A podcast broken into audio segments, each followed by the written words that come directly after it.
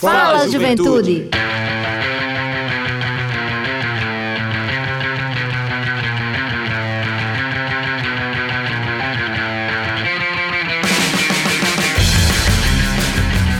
Boa noite, boa noite, juventude paraibana, muito boa noite. Está entrando no ar o seu programa, o nosso programa, o programa de toda a juventude da Paraíba, o Fala Juventude. Isso aí, meu querido ouvinte, minha querida ouvinte, meu querido jovem, minha querida jovem que nos acompanha hoje no seu programa Fala Juventude, hoje 10 de novembro de 2021. Já estamos aí, meu amigo Ivan Machado, no penúltimo mês do ano de 2021. Esse ano que teve muitos desafios, mas também muitas vitórias, né? Diante do momento que nós estamos vivendo, e é uma satisfação estar conversando com você, meu querido ouvinte, minha querida ouvinte, aqui através das ondas sonoras da Rádio Tabajara FM 105,5, a partir deste momento.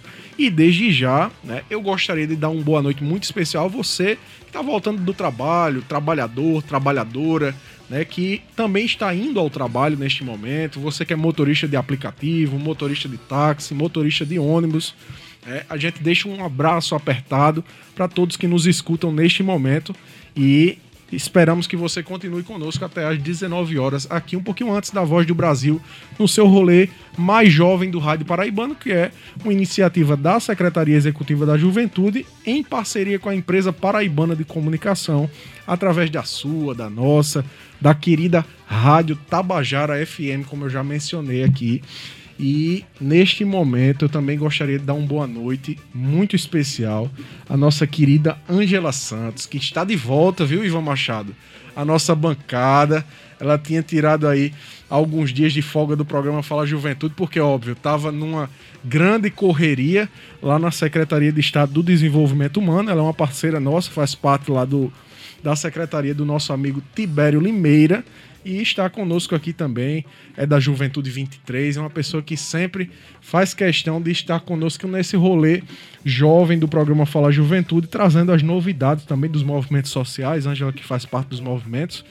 E daqui a pouco ela vai estar dando um boa noite especial também, meu amigo Ivan Machado, aqui pra gente. E, claro, dizer da minha felicidade de mais uma semana estar aqui, meu amigo Ivan, na sua companhia. Né? estive distante semana passada, estava no programa, mas estava distante, né? Diretamente lá da capital do estado do Rio de Janeiro.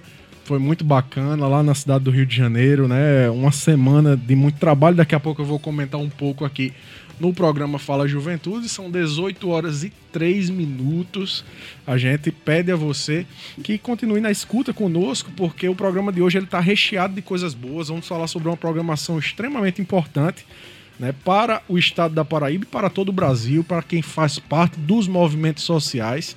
E daqui a pouquinho você vai saber, mas antes disso, ouvir a nossa querida Ângela Santos. Boa noite, Ângela. Boa noite, Everton. Boa noite a todos os ouvintes. Tá dando, tá ok? Tá Pronto. ok, tá ok, tá Né, que tava, ok. tava longe, né? Deixa eu chegar mais perto aqui no microfone. Tá, tá, desaprendi a falar aqui no é microfone, isso? né? Depois desses dias. Mas boa noite a todos os ouvintes, né? Eu passei esses dias. é, nunca mais vim participar aqui com vocês É. aqui da bancada, né, gente? Porque a agenda. A Corrida, agenda né? da gente muito corrida, é trabalho, é trabalho acadêmico. E aí não tava batendo as datas, mas hoje estou aqui com vocês. E, como eu já disse aqui, né, adoro estar participando do programa. E vamos lá, vamos seguir. Vamos embora. Eu gostei da sua garrafinha do Mickey, viu, Ângela? A Show minha bola, garrafinha do Mickey, gostou? É, claro, Adoro também. Eu gosto de coisinha assim, eu não gosto de garrafa só, A juventude é isso, né? garrafa chata, não. Eu gosto de é. garrafa do Mickey, algum enfeite. Eu cheguei, eu cheguei lá no trabalho, o pessoal perguntando, teve uma galera que disse, oxe, por que tá com a- camisa do Pernalonga? Eu disse, não, porque eu gosto de andar com a camisa do- dos desenhos animados e tal. É uma coisa que faz parte aí, né? Não, eu comprei, uma pra, eu comprei uma pra mim e pro meu sobrinho, 13 anos. Foi? Aí ele olhou a garrafa que tinha um Mickey aqui embaixo. 13 ele- anos, né? Não é É, é ele- 13 anos não, lá de Não, Campinas. 13 não, sim, é 13 anos. certo. Aí ele disse assim, tia, mais uma mangada em mim na escola. E o menino é uma garrafa do Mickey. Pelo amor de Deus. Tá vendo como as crianças estão hoje em dia, né? Muito e eu evoluído. adorava a coisa do Mickey, do Popeye, do Pica-Pau, era sempre bom. A minha mãe não comprava muito pra mim na infância. Hum. Aí, agora que eu compro minhas coisas, aí eu repõe o que eu, ela não contou pra mim, entendi, entendeu? Entendi agora, minha amiga Ângela. pois é, mas nesse nosso bate-papo inicial de hoje, meu amigo Ivan Machado, eu queria fazer um destaque, ao mesmo tempo uma homenagem é, a uma personalidade muito importante que se foi é, na última semana. É uma, uma cantora é, com uma trajetória musical curta, se a gente for analisar outros artistas da música popular brasileira, mas também muito produtiva né, e que trouxe aí muitas canções que mexeram com o emocional, a vida de muitas pessoas né, profundamente, que foi a Marília Mendonça, que nos deixou no último final de semana, né, na, na última sexta-feira, num acidente aéreo. E a gente sempre faz questão de resgatar algumas questões que estão acontecendo no nosso cotidiano. E Marília era uma jovem, né? Era uma menina de apenas Exatamente. 26 anos. É, é a chamada jovem adulta, já já está na faixa jovem jovem adulta. adulta. Já na faixa final, na etapa final da juventude, até os 29 anos. E a gente via que ela era uma, realmente uma jovem muito promissora, com uma carreira inteira pela frente aí, mas que infelizmente, né, a- essa fatalidade interrompeu essa carreira brilhante da querida Marília Mendonça e deixou uma dor muito grande, porque Marília ela tem uma ligação é, muito forte com seus fãs e com suas fãs. E aqui na Paraíba principalmente, né? Porque ela de vez em quando estava por aqui e tinha uma relação com o estado da Paraíba que também era muito bacana. E a gente faz esse registro aqui no programa Fala Juventude, né, Ângela? Você curtia também as músicas de Marília? Eu curti as músicas Marílias. Eu, eu não sou muito de escutar o sertanejo, Sim, né? sim. Mas assim, Marília, eu digo que ela, ela é unanimidade. Por quê? Porque mesmo que você não curtisse muito o sertanejo, você conhecia Marília, você conhecia as músicas. Exato. E aí onde você tava, se tocasse, você tava cantando junto, né? Pois é. E aí o que eu gostava das músicas dela, porque tem, um, tem uma pegada, tipo assim, do olhar feminino sobre suas relações amorosas, relações Isso. afetivas. A gente vê que às vezes tem uma canção de que foi traída, da vez que traiu, É. da vez que é, gostou e o cara não gostou, É. da Tinha vez até que o porteiro, amou. né, no meio Tinha também. até o porteiro. Então, assim, todo mundo de alguma forma se identificava em algum É, momento. Então, assim, eu lamento o que aconteceu, foi muito triste. Era uma mulher jovem, 26 anos. Eu Isso. tenho 26 anos, né? A gente fica pensando nisso. É 26 anos é uma idade muito jovem para morrer, Demais, gente. demais. É, não viveu muito da vida, tinha um filhinho aí que eu acho que tá com uns dois anos, né? Pois é. E nós lame- eu- todo mundo lamenta É muito, né? Lamentamos demais, é. muito, mas que a família, seus fãs, né? Tenham força nesse momento, também para as famílias das outras pessoas que, também morreram foram, né? também nesse momento, né? A gente também deixou esposa, deixou filho, deixou mãe. Foi muito triste o que aconteceu nesse momento, mas que as pessoas tenham força, né? De continuar suas, suas vidas com a memória daquilo que Marília proporcionou, a alegria que Marília proporcionou para todos nós, né? Momentos marcantes, né, na vida Momentos de gente. marcantes também, verdade. Pois é, minha amiga Ângela. E no momento da. Já entrando no outro assunto, né, no momento que a gente soube dessa notícia fatídica envolvendo a cantora Marília, a gente estava justamente retornando para João Pessoa, é, após passar uma semana lá no estado do Rio de Janeiro, na cidade do Rio.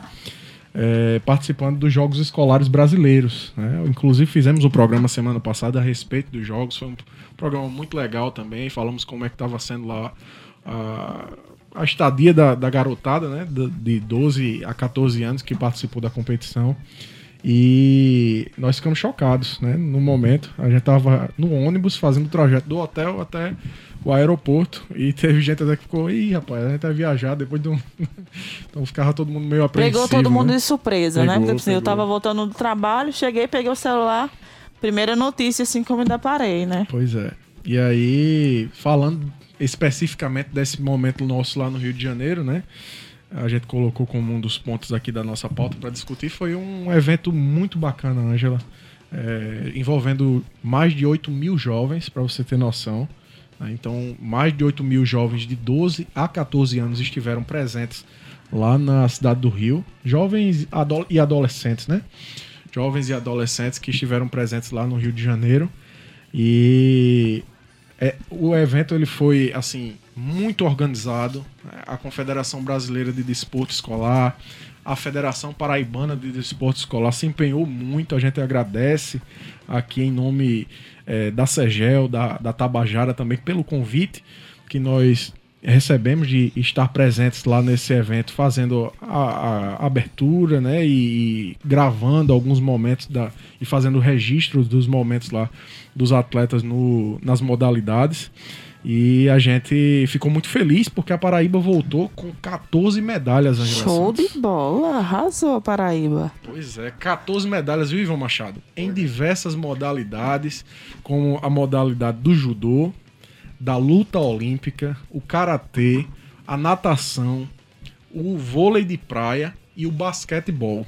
Então, a Paraíba ela realmente foi destaque com medalha de ouro, medalha de prata, medalha de bronze, é, em diversas modalidades. A gente conseguiu ainda um quarto lugar na série ouro do voleibol masculino, meu amigo Ivan Machado, é, perdendo para o estado do Mato Grosso por dois sets a um, viu? No tie break a gente perdeu. Foi um jogo muito apertado. É, inclusive outros estados torcendo pela Paraíba, que nos deixou muito felizes no momento. Pessoal do Rio de Janeiro, de São Paulo, de grandes estados, lá com a gente na torcida pela Paraíba contra o Mato Grosso. Mas infelizmente ficamos com o quarto lugar, que não é uma, não é uma medalha, mas é um destaque muito mas grande. Mas é um destaque. Você, para chegar quarto até lugar o quarto no Brasil, lugar, né? você teve que correr muito, né? Correr Com bastante para chegar ali. E, e que bom, né? Ver jovem, o potencial né? da Paraíba aí no esporte.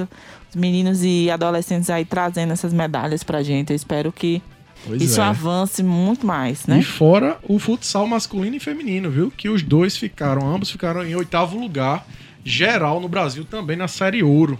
Então, entre os oito melhores do país, nosso futsal masculino e feminino. Arrasou, é um gente. Sucesso. sucesso o professor Leucinho, prof, o professor é, Manuca, né? um abraço para eles, que também acompanham o programa Fala Juventude.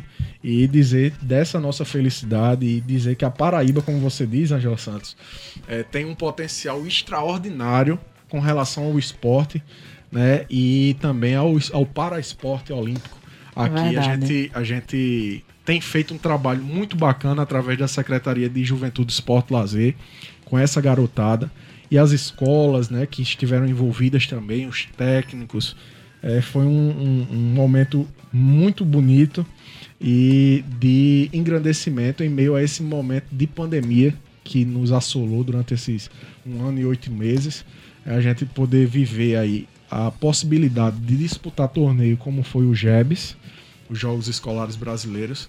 É, para nós foi de uma grande alegria é, e voltar para casa com as medalhas, como eu disse também, foi outra grande alegria para o estado da Paraíba, para todos nós que fazemos parte da come, da comissão que esteve lá junto com os 229 atletas paraibanos, viu? 229. Na escola eu já joguei futsal. E foi, é, mas não deu certo não, então fui fazer outra não coisa da não. vida. É, a gente tem que observar... Não foi nem para outro esporte? Não, não deu não.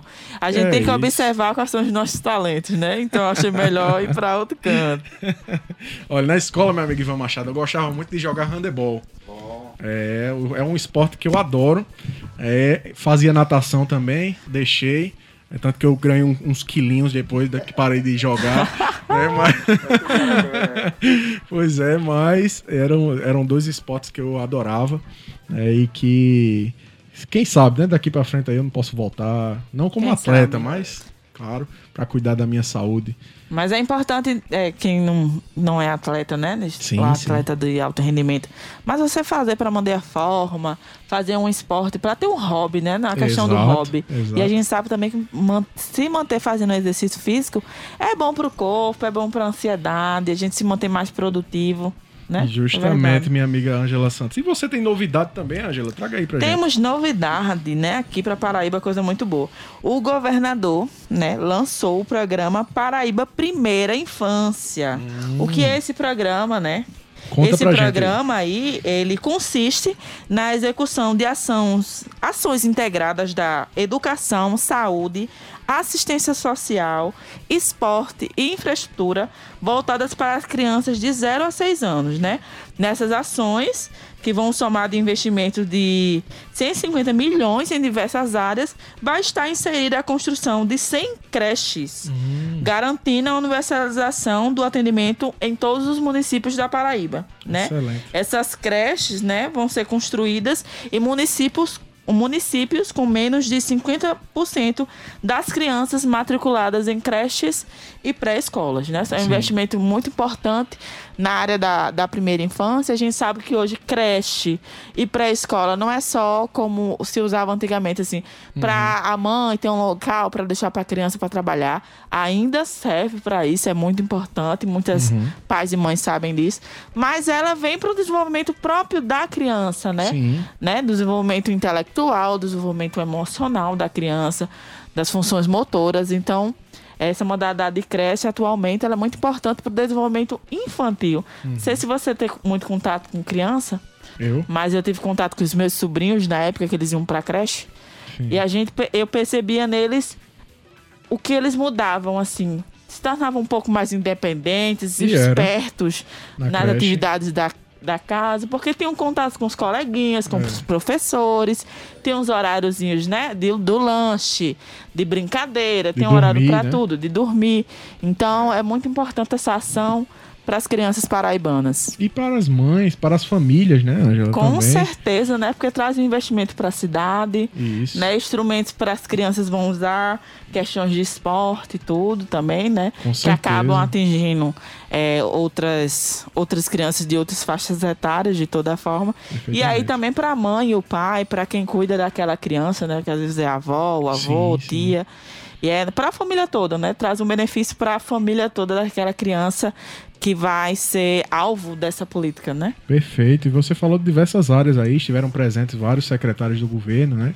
Além do presidente da Assembleia Legislativa. Dentre os secretários, a gente teve lá a presença do querido secretário Tibério Limeira, do secretário é, Cláudio Furtado, da Educação, secretário-geral do Medeiros da Saúde, além de Deus Deto Queiroga, Jean Nunes, que, é que trabalha com a segurança. E, e Rafaela também Camaraense. A nossa querida secretária Rafaela Camaraense, a quem nós mandamos um grande beijo neste momento. Ela com certeza está ouvindo o nosso programa nesse instante. E que Rafaela, inclusive, fez questão de destacar na sua fala, minha amiga Ângela, a questão do, do, do esporte, como você traz, né? Porque ela foi representando justamente lá a nossa secretaria. E esse esporte ele voltado para a questão das atividades lúdicas com, com os jovens, né? A questão do desenvolvimento motor das crianças porque obviamente a gente não tem como fazer uma grande atividade de alto Sim, rendimento com, com crianças, né, mas justamente no desenvolvimento motor dessas crianças e também no auxílio principalmente às jovens mães. Né? Rafaela ela dizia isso é, no momento em que ela fazia o projeto junto conosco lá na secretaria para apresentar ao governador a importância da gente trabalhar com as jovens mães que muitas vezes, quando entram na gravidez. Na é, maternidade, na acabam maternidade. deixando, às vezes, a escola, Isso, o trabalho, o futuro, né? né? Porque não tem com quem deixar a criança. Então, ações. Isso também atingem essas jovens mães para que elas possam ter um apoio, um suporte para desenvolver né, a, os estudos, para não parar a sua vida, porque Exato. a mãe ela não só é resumida como a mãe. A exato, mãe é a mulher, a mãe é a estudante, a mãe é a trabalhadora. É um profissional. Né? É um profissional. Então, é muito importante. Ela é tudo, né? Não, Ivan? É por isso que a gente é, tem essa rede extremamente importante. É, articulada pelo governo da Paraíba, que com certeza vai trazer aí é, uma grande contribuição para as famílias do estado da Paraíba, minha amiga Ângela. E são 18 horas e 19 minutos. Você está ouvindo o programa Fala Juventude, que é o programa mais jovem do Rádio Paraibano, e é uma iniciativa da Secretaria Executiva da Juventude em parceria com a empresa paraibana de comunicação, através da sua, da nossa, da querida Rádio Tabajara FM. Um abraço para o meu amigo Juninho Bill, que está conosco aqui, nossa querida presidente da empresa paraibana de comunicação, Nanaga 6, Gustavo Regis, todos que nos acompanham hoje aqui nesse programa, nesse rolê, que é o seu Fala Juventude. Ângela, para encerrar esse nosso bate-papo, a gente tem uma novidade depois para a juventude com relação às vagas do CE, mas o Afunesc reabriu novamente as suas atividades, viu? Então, ao público que nos escuta nesse momento, é, a FUNESC, a Fundação Espaço Cultural da Paraíba, através do seu presidente, do governador João Azevedo, realizaram uma atividade dessa semana, meu amigo Ivan Machado. E com a exposição do artista Flávio Tavares, que está disponível lá no Espaço Cultural, as atividades da FUNESC elas foram reabertas. Então você que nos escuta, acesse o portal do governo da Paraíba, paraíba.pb.gov.br, e aí você vai ter acesso a essa informação extremamente importante a respeito do serviço lá da FUNESC, diariamente à sua disposição, meu querido jovem, minha querida jovem, esse importante equipamento que também é um direito das juventudes aqui do estado da Paraíba.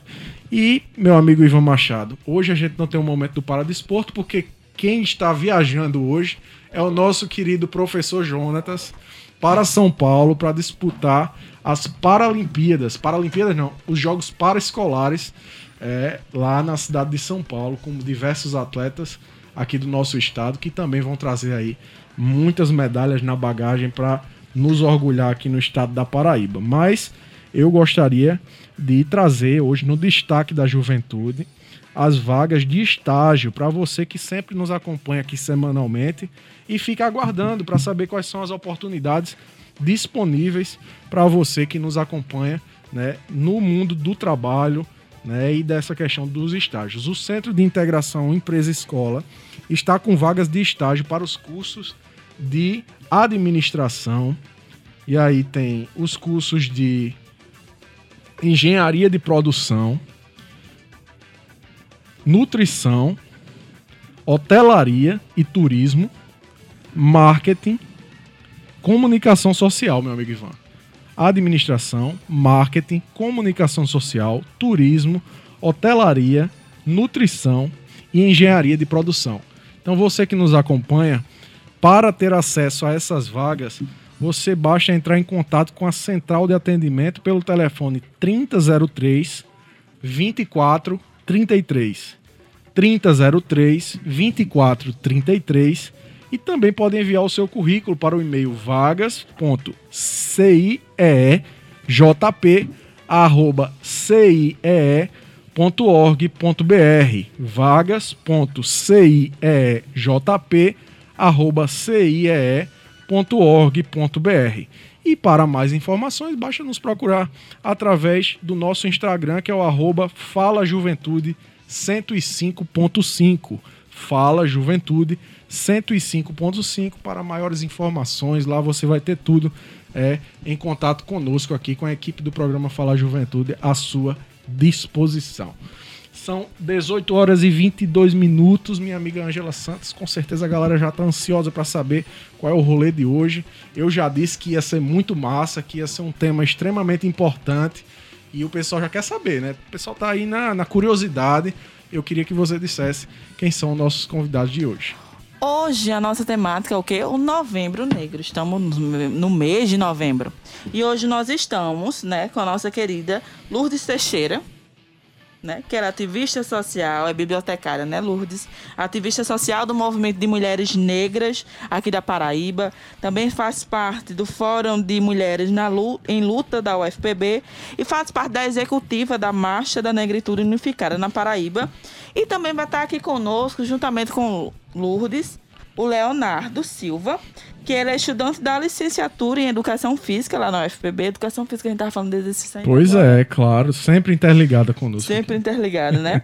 é, faz parte também da coordenação regional do MEEF, isso é alguma coisa da educação física, né? Ele vai dizer daqui a pouco. É o, é o movimento estudantil dos estudantes de educação física. Pronto, olha aí. é ligada à Executiva é. Nacional né, de Estudantes de Educação hein? Física e eu faço parte da coordenação regional aqui. Que massa. Massa demais. E também faz parte da coordenação da executiva da Marcha da Negritude Unificada aqui na Paraíba. E estamos também com a nossa querida Marli Soares aqui, essa liderança reconhecidíssima no estado da Paraíba, que diante de sua trajetória tem uma contribuição magnífica também, está acompanhando essa galera que vem aqui conversar conosco nesta noite, né, Ângela? Exatamente, minha gente. é isso aí. Então, minha gente, eu gostaria desde já, né, de dar uma boa noite muito especial a vocês também e dizer da nossa felicidade de recebê-los aqui no programa Fala Juventude, que, como a gente dizia, é o programa mais jovem do Rádio Paraibano. Né? E é uma iniciativa da Secretaria da Juventude, em parceria com a empresa paraibana de comunicação. E eu gostaria que vocês, desde já, se apresentassem, falassem um pouco mais. Aqui tem um resumozinho acerca de vocês, mas a gente sempre pede aos nossos convidados, às nossas convidadas, para abrir o seu coração, falar para nossa juventude, falar de sua trajetória e para que a gente conheça um pouco melhor. Então, é, boa noite a todos, a todas e a todos que estão aqui Sim. nessa linha de, de escuta né, do programa. É, meu nome é Lourdes Teixeira. Primeiramente, gostaria de agradecer ao convite né, é, estar aqui hoje, é, nesse, no início de novembro, praticamente já. Para nós é uma abertura muito boa. Né? Nós temos um mês inteiro chamado Mês da Consciência Negra, né, que nós é, discutimos internamente que a consciência ela é de todo dia, mas no mês de novembro nós estamos potencializando as nossas lutas. Então eu sou ativista social, sou servidora aí da UFPB, é, componho algumas lutas aí de mulheres e da negritude. É, saio de movimento estudantil, daí da UFPB, retorno como servidora aí na luta, né? Que é isso que é, a nossa consciência cidadã nos impulsiona todo dia. Excelente, muito bem. Eu sou Leonardo Silva, eu tenho já um tempo que eu deveria estar na Universidade Federal da Paraíba, mas devido a tantas correrias eu, eu acabei entrando em 2018, eu estou no sétimo período de Educação Física. Né? Antes eu tinha cursado é, Gestão Comercial, fui bolsista do ProUni, na época que ainda a gente podia ter esses privilégios que agora a gente não tem tanto né? Cursei é, gestão estratégica de negócios e isso me levou para a educação física, por incrível que pareça. E aí, em 2018, eu fiz o, o Enem em 2017 e entrei né, em, em educação física. Eu estava muito em dúvida se eu fazia uma licenciatura né, nessa área mesmo, né, porque eu tinha um, um certos receios com a área de saúde Porém, eu queria mudar de vida e achei que foi um, uma, um divisor de água ter entrado em educação física. Sim. Porque senão eu não teria esse itinerário formativo mais pela área de humanas né, do que eu tenho. E isso me levou para as lutas sociais. Né? Eu sou lutador de jiu-jitsu, eu sou lutador de boxe, eu sou lutador de MMA. E nessa perspectiva da luta social, existe uma dimensão muito interessante que, que a gente também pratica na luta física. E foi assim que eu encontrei na, nessas lutas sociais a Lourdes Teixeira, Marli Soares, né? E, e, tantas outras companheiras e companheiros que não estão aqui, mas que a gente está representando através da marcha, que é um, um, espaço que a gente tem de, de aglutinação de movimentos. Uhum. Né? As várias perspectivas do movimento negro local, a gente aglutina na marcha. Tem o movimento de mulheres, tem o movimento o, o LGBTQIA+, né? Tem os estudantes, tem os trabalhadores, tem todas as perspectivas do movimento negro que você pode é, imaginar, a gente aglutina na marcha. E é, o interesse de, comum é justamente a, a luta antirracista. Né? E para um dia que isso é, possa deixar de ser uma luta somente dos negros e po possa passar a ser uma luta da sociedade, é que a gente também dialoga com os movimentos políticos. Então a gente tem contato com pessoas de partidos e pessoas que não são de partidos, mas que também têm uma atuação política dentro de movimentos sociais. E aí onde entra é, essa questão do, de, da Marli e, e de Luz também. Luz é, é, uma liderança forte também no movimento sindical e Marli também tem uma participação interessantíssima no movimento de artistas também Sim. aqui. Né? Perfeito, são 18 horas e 28 minutos. Meu amigo Ivan Machado, a gente tem agora uma participação da nossa juventude, minha amiga Ângela, antes da gente retornar com a nossa entrevista aqui, sobre os movimentos culturais e populares. São jovens da escola Francisca Ascensão Cunha, aqui nos bancários. Eles são é, coordenados pela professora Ângela e em parceria com o programa Fala Juventude, com a EPC, a Empresa Paraibana de Comunicação e a UFPB, esses jovens vão trazer hoje uma contribuição também sobre cultura popular aqui no programa Fala Juventude de hoje. A cultura popular tá on. Patrimônio Material Nordestino nas vozes de jovens estudantes de escolas públicas. De qualquer Paraíba, tem catolé, de qualquer Paraíba, Macaíba. O coco de roda nasce nos quilombos, terra de resistência à escravidão e locais de fortalecimento, aprendizado e preservação dos conhecimentos trazidos da África. Também tem influência indígena. Apesar de frequente no litoral, acredita-se que tenha surgido no interior, dos campos de trabalho para retirada da polpa e óleo de palmeiras, e do ritmo da quebra de seus cocos. Nestas celebrações, as letras cantadas também levavam mensagens escondidas, decifradas apenas por quem estava na roda. São cantos que narram histórias do passado, lutas, façanhas e proezas vividas no dia a dia das comunidades que fazem a brincadeira. No ritmo contagiante da zabumba, bombo e ganzá, tocadores se revezam e a dança quase não tem hora para acabar. Forma-se uma roda e quem participa também dança, fazendo o círculo girar. E anima a cantoria, respondendo os versos que são puxados pelo cantor e cantora. Alguns também com ritmo de palmas. Frequentemente duas pessoas ocupam o centro da roda, podendo ter a presença da umbigada.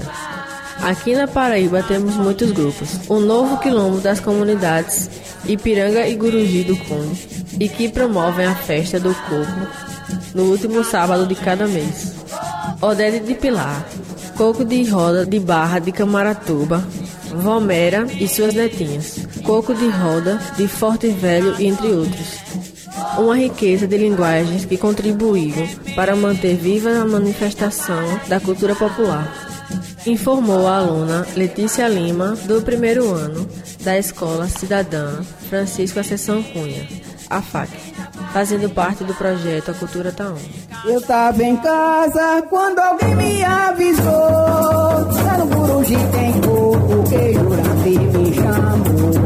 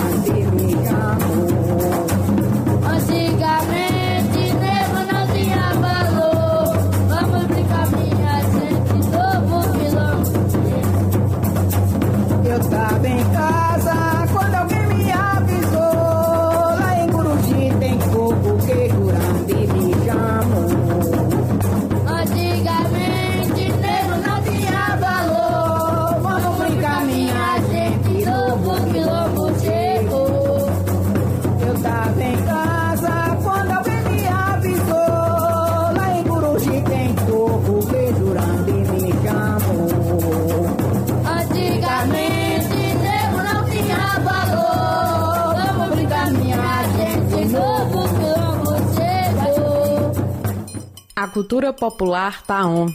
Uma parceria entre o Ponto de Cultura Maracastelo, o Núcleo Dica, a Escola Cidadã Integral e Técnica Francisca Ascensão Cunha e a Rádio Tabajara.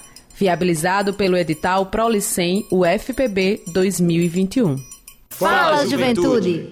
É isso aí, muito obrigado a toda a equipe da Escola Francisca Ascensão Cunha, a professora, a coordenadora, aos nossos jovens.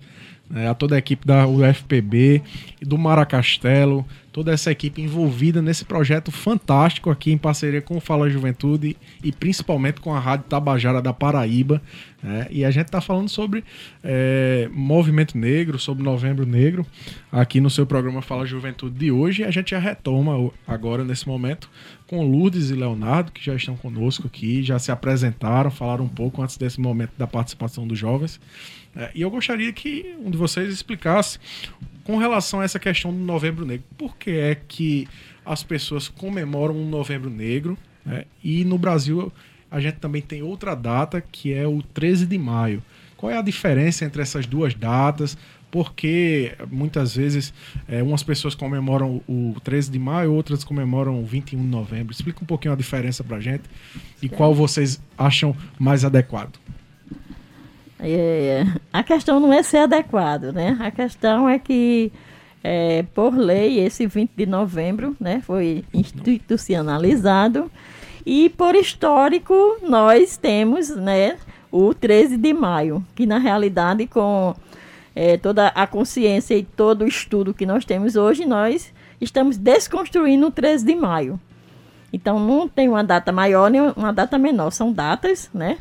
que por calendário histórico ou calendário é, institucionalizado é, nos remete a isso. Inclusive tem cidades que o 20 de novembro ele é, é um feriado, é ponto facultativo, que não é o nosso caso aqui em João Pessoa. Então não existe é, data maior nem data menor, são datas de luta. Sim.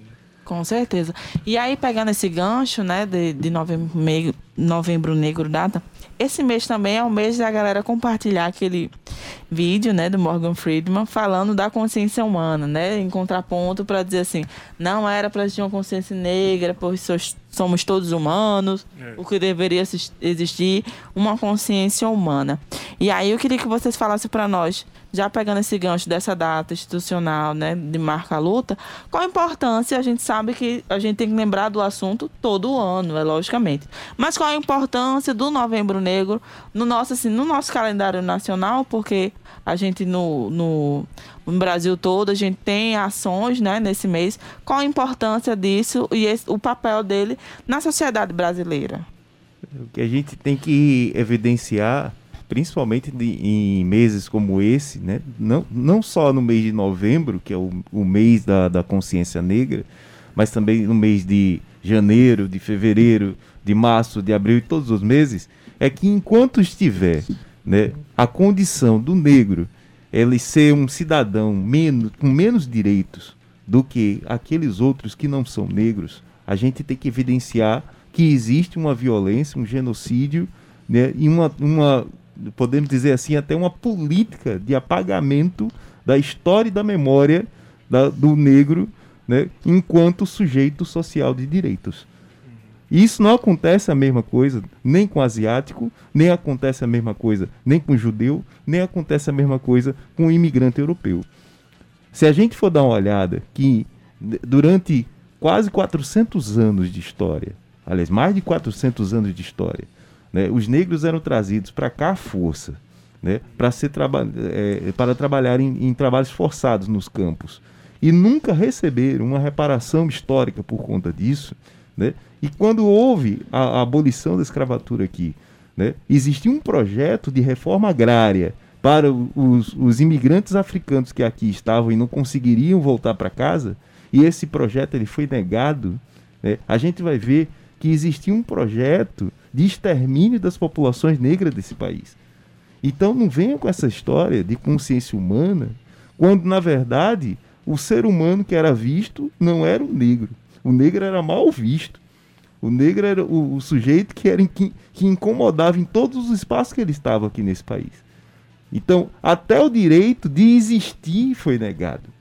Né? Isso não aconteceu com nenhum branco imigrante, não aconteceu com nenhum asiático imigrante e não aconteceu com nenhum judeu imigrante. Então, enquanto houver né, essa indisponibilidade de direitos, a gente tem que lutar por direitos e, e não aceitar ser um cidadão menos, né? um cidadão que tem menos direito do que outros.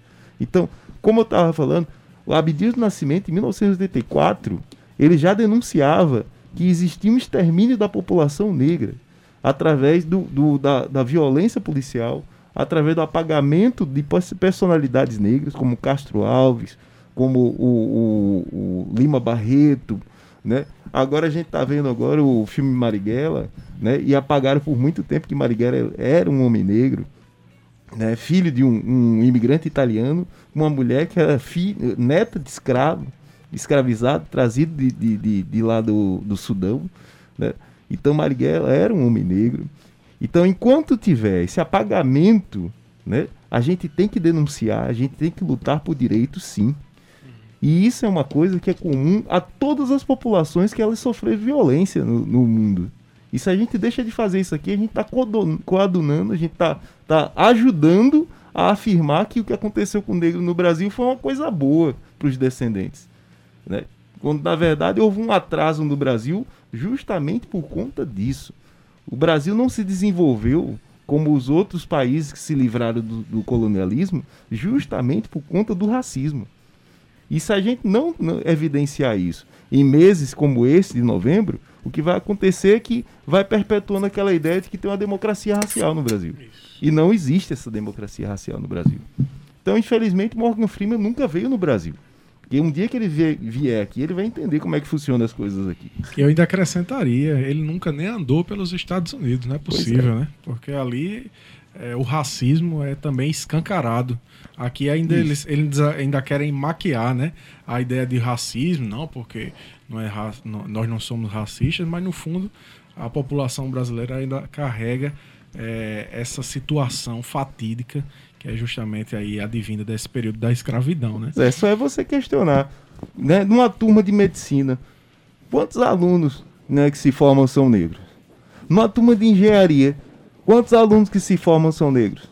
Numa turma de, vamos dizer, enfermagem, Sim. que é um curso um pouco que é, tem um apelo mais popular, quantos que se formam são negros?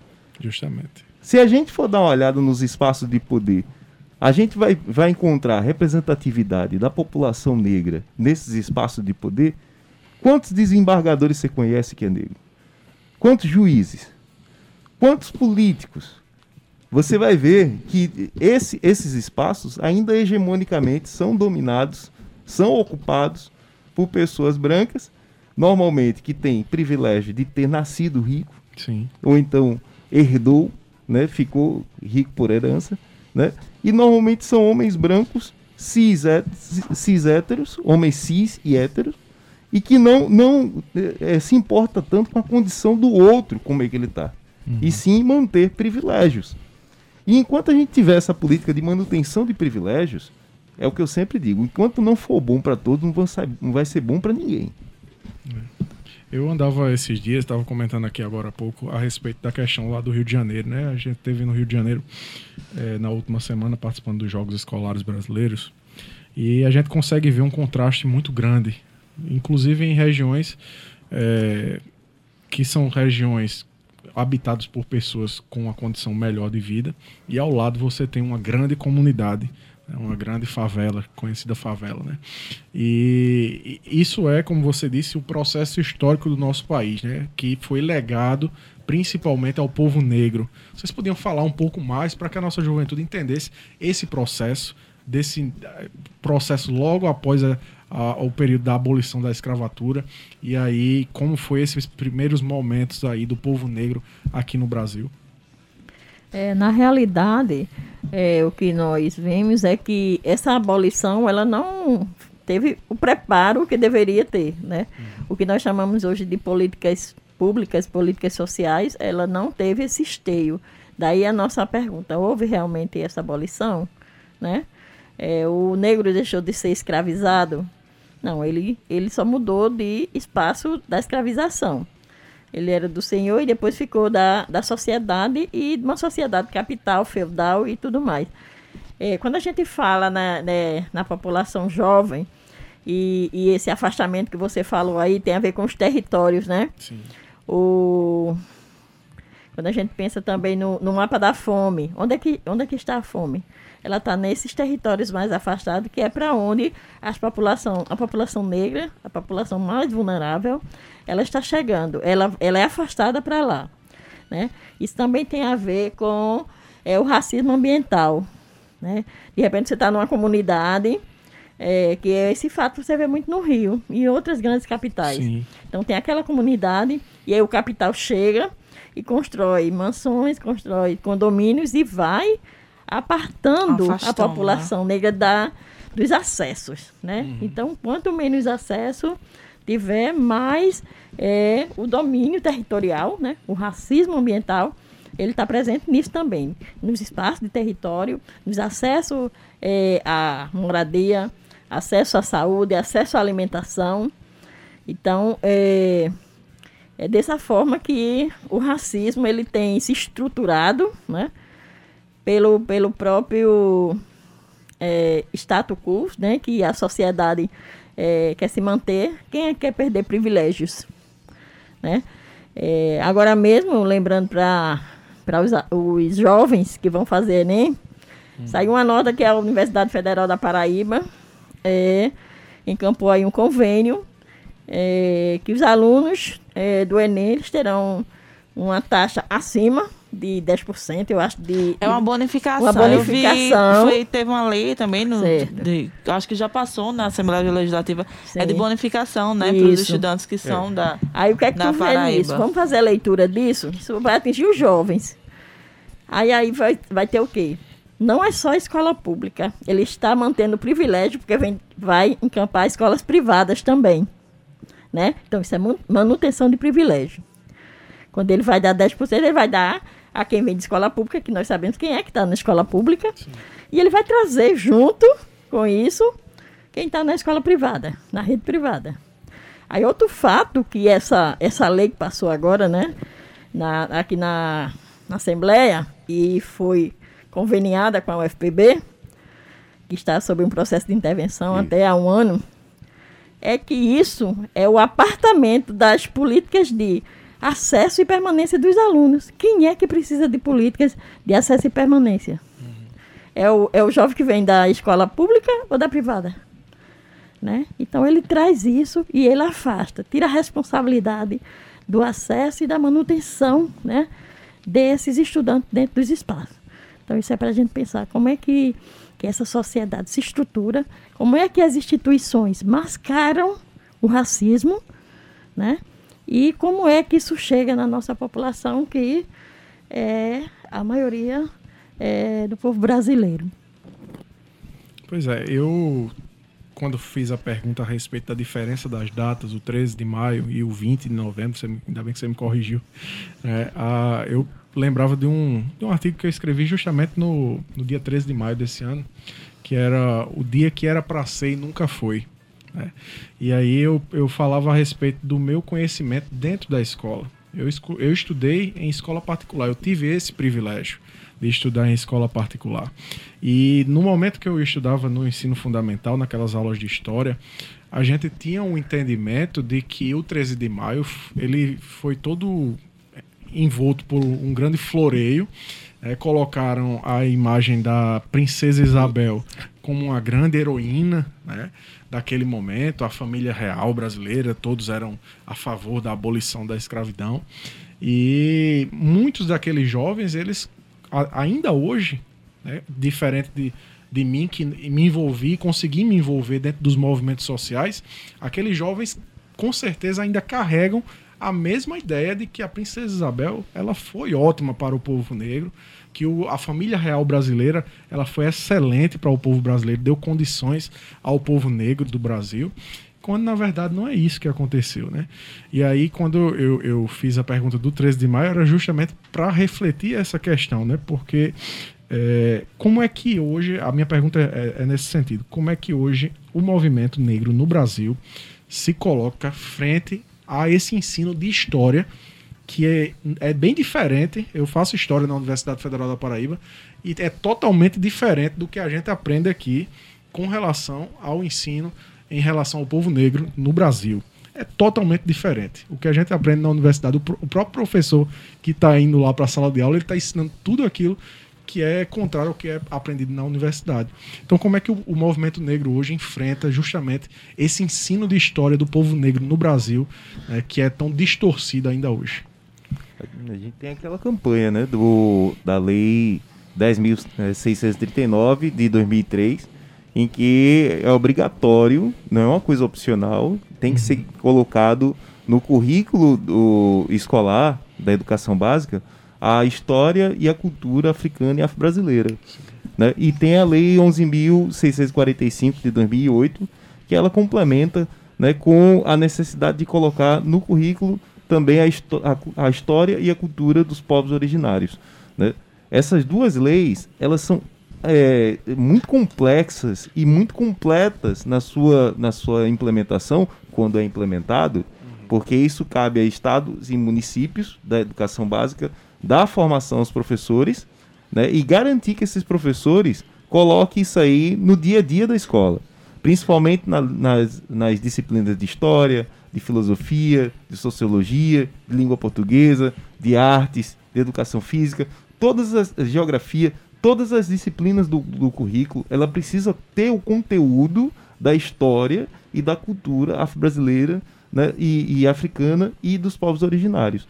Isso garantiria para a população o mínimo de conhecimento para saber o que, que foi que houve com o Brasil, desde o, o, a violência que houve, da invasão que houve em 1500, até a, o sistema de implantação do, do, do colonialismo né? e o, a violência que ainda é empregada hoje na manutenção de privilégios para os donos do grande capital. Eu não falo do pequeno comerciante, eu não falo daquele que tem um, um pequeno negócio, ou então um prestador de serviço. Eu estou falando daqueles que ganham milhões e milhões sem fazer coisa nenhuma e sem gerar nenhum benefício para ninguém. E ainda assim, com toda a violência e com todo, toda a miséria que é causada por, por esse sistema de exploração, ele ainda ganha dinheiro. Tá entendendo? Então, ao, ao o brasileiro saber disso, que é direito dele saber, ele vai ter uma ideia de que o Brasil ele não foi descoberto ele foi né, invadido. Já existia dono do Brasil quando chegaram os europeus aqui. E tomaram, e foi usurpar, usurpado essas terras. E passado para pessoas que não tinham direito sobre elas. Então, tudo que vem para frente é só tragédia.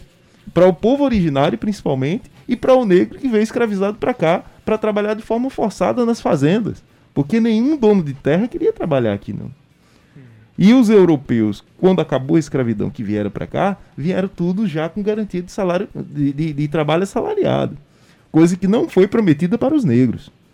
A população negra ela só vai aparecer em dados estatísticos depois que não conseguem acabar com ela, porque a ideia de, de do pós-escravidão é o seguinte, né, como defendia Silvio Romero, né, não, já que a gente não pode mandar matar eles, deixa eles largar da própria sorte. A própria, a própria natureza vai se encarregar de se livrar deles. Só que o negro resiste. A população negra ela se junta, ela se une e ela resiste essa intenção de extermínio. E é isso que não estava sendo planejado.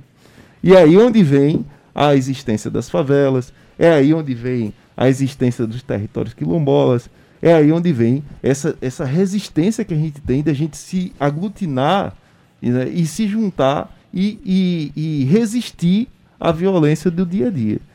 E aí a população negra no Brasil, a consciência negra vem justamente disso, né? que o dia 20 de, de novembro é o dia que a gente comemora o dia do, da morte de Zumbi dos Palmares, que foi um líder de resistência.